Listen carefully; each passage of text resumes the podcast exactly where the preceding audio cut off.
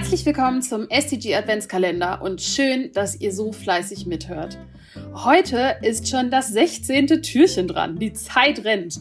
Was es mit SDG Nummer 16 auf sich hat und was das mit Unternehmen zu tun hat, hört ihr gleich. Mein Name ist Sophie Rieke und ich wünsche euch viel Spaß und Sinn in der Fabrik für immer. Zunächst einmal ein kleiner Hinweis auf unseren Sponsor des SDG Adventskalenders, die Initiative für nachhaltige Agrarlieferketten, kurz INA. Dort sind sie in erster Linie angetreten, um die Lebensbedingungen von Kleinbäuerinnen und Kleinbauern zu verbessern. Und zwar die, die die Rohstoffe anbauen, die wir wiederum in unseren Produkten haben, sei es Kakao, Kaffee, Baumwolle oder Palmöl. Gerade mit Inkrafttreten des Lieferketten-Sorgfaltspflichtgesetzes gewinnt ein fairer Einkauf von Rohstoffen immer mehr an Bedeutung. Ganz gleich, ob ihr ein persönliches, ein unternehmerisches oder politisches Interesse daran habt, die INA bietet euch eine Plattform zum Informieren, zum Austausch und ganz wichtig, zum Umsetzen.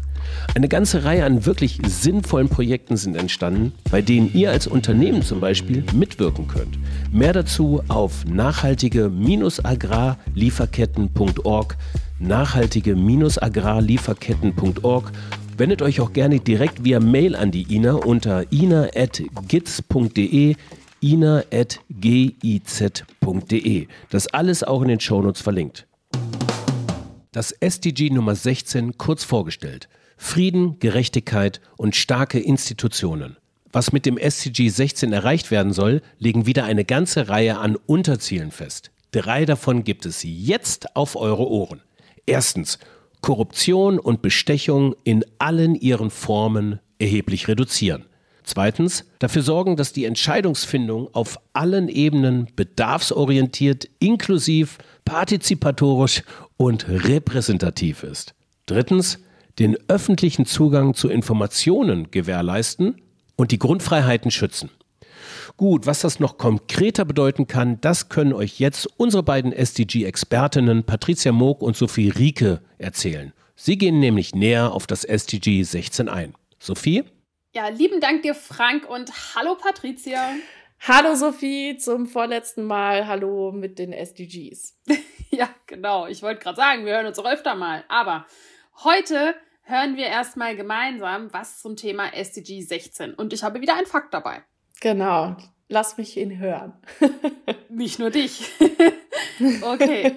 Also, Deutschland ist der viertgrößte Waffenexporteur global. Okay. Ich habe mich, ähm, ich habe gehofft, dass du vielleicht für dieses SDG einen anderen Fakt rausholst. Aber ähm, ja, es ist, finde ich, der schlimmste Fakt eigentlich für uns in Deutschland und es ist für mich einfach total erschreckend. Ja, also es ist natürlich eine traurige Top-4-Platzierung, die wir da haben. Ähm, aber dennoch finde ich, muss man halt auch einfach mal da reindrücken, wo es weh tut, ja. Mhm. Gerade weil dieses Thema natürlich für uns, die wir hier leben in Deutschland, eigentlich eher weiter weg ist, weil wir in einem ziemlich stabilen Land leben, ohne bewaffnete Konflikte direkt vor der Haustür. Ja. Und ähm, ja, das ist natürlich auch nur ein Aspekt von SDG 16, denn generell bezieht sich dieses SDG ja auf äh, Gerechtigkeit und starke mhm. Institutionen.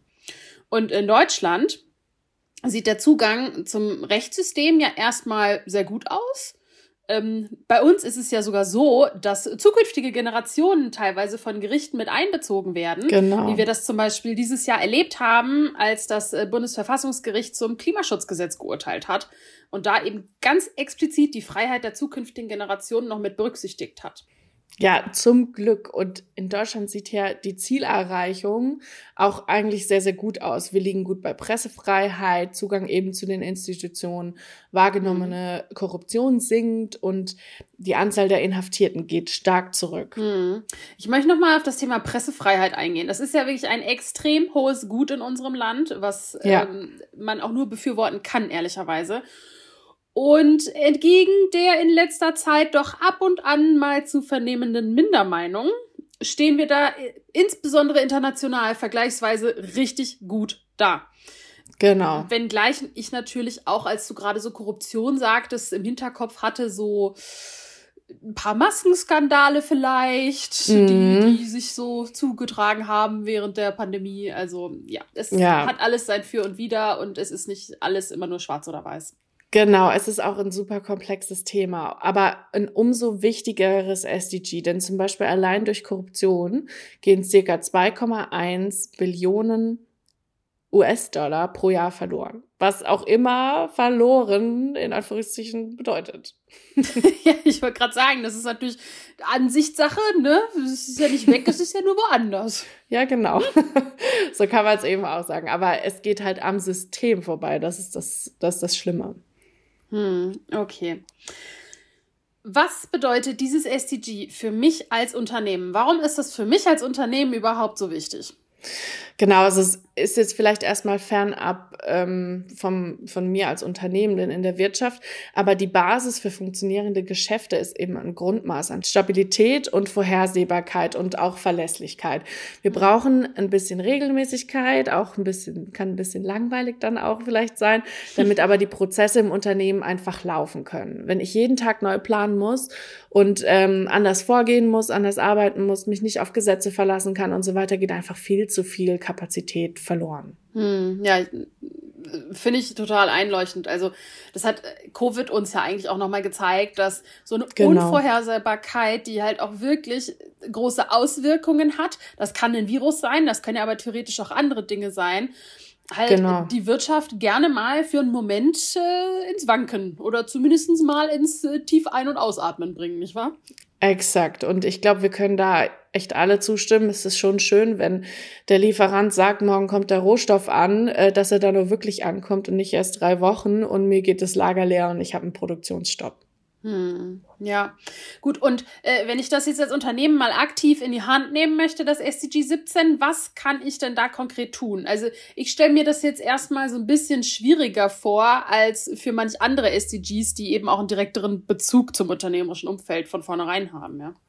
Genau, aber ich kann auch mal so ähm, mir da den Spiegel vorhalten ne? und erstmal bei mir schauen, bin ich denn eine ähm, verlässliche äh, und transparente Institution? Ne? Also mhm. ist meine Unternehmenssteuerung effektiv, verlässlich, transparent für meine Mitarbeitenden und handeln wir überall compliant?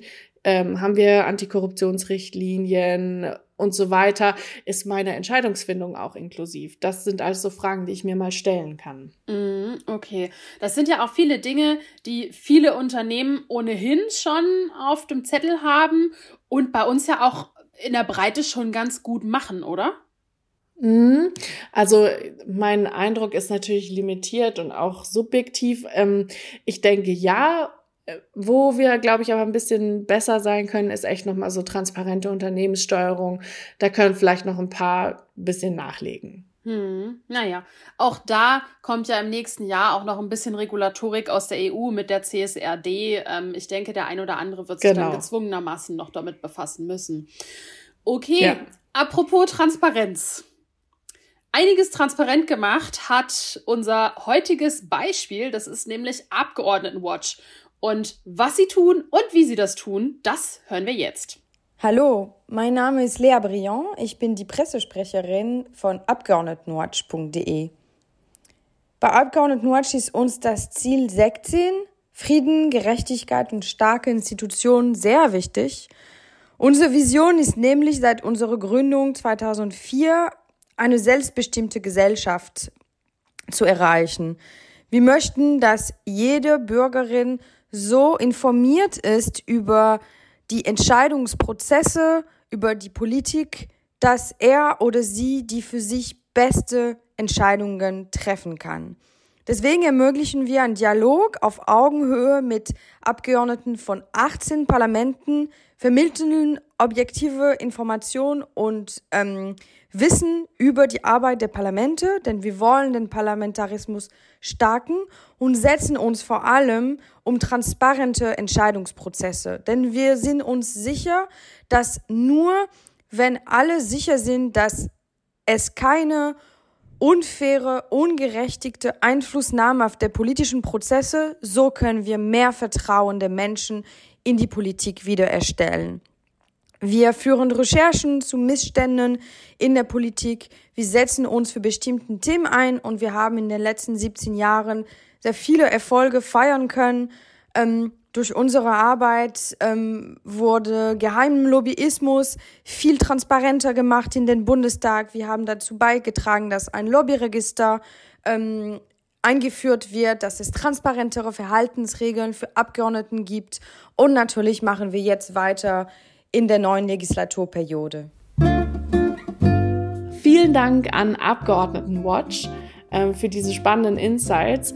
Und wir freuen uns, wenn ihr morgen wieder beim letzten SDG, aber nicht bei der letzten Folge dabei seid. Bis morgen.